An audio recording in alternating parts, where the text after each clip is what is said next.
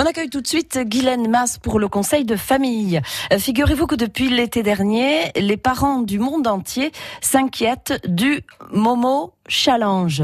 Mais qu'est-ce que c'est le Momo Challenge, Guylaine? Alors c'est un défi effrayant qui pousserait les enfants à se suicider. Alors ça consisterait à avoir une conversation WhatsApp malsaine avec un personnage effrayant, mi-femme, mi-oiseau, une sorte de poupée effrayante avec des yeux exorbités, au visage émacié et aux cheveux filandreux. Alors c'est en Argentine que la première victime de ce jeu dangereux aurait été recensée l'été dernier.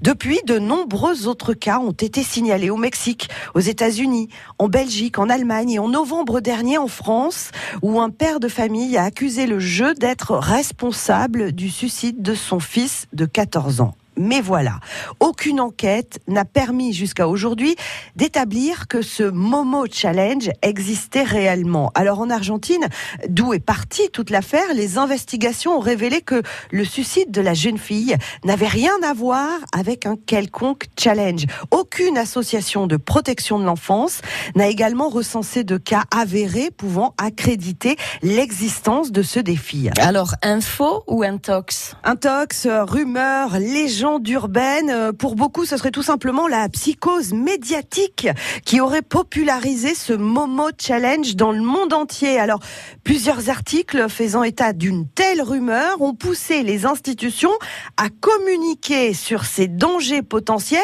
et du coup donnant lieu à de nouveaux articles avec des avertissements.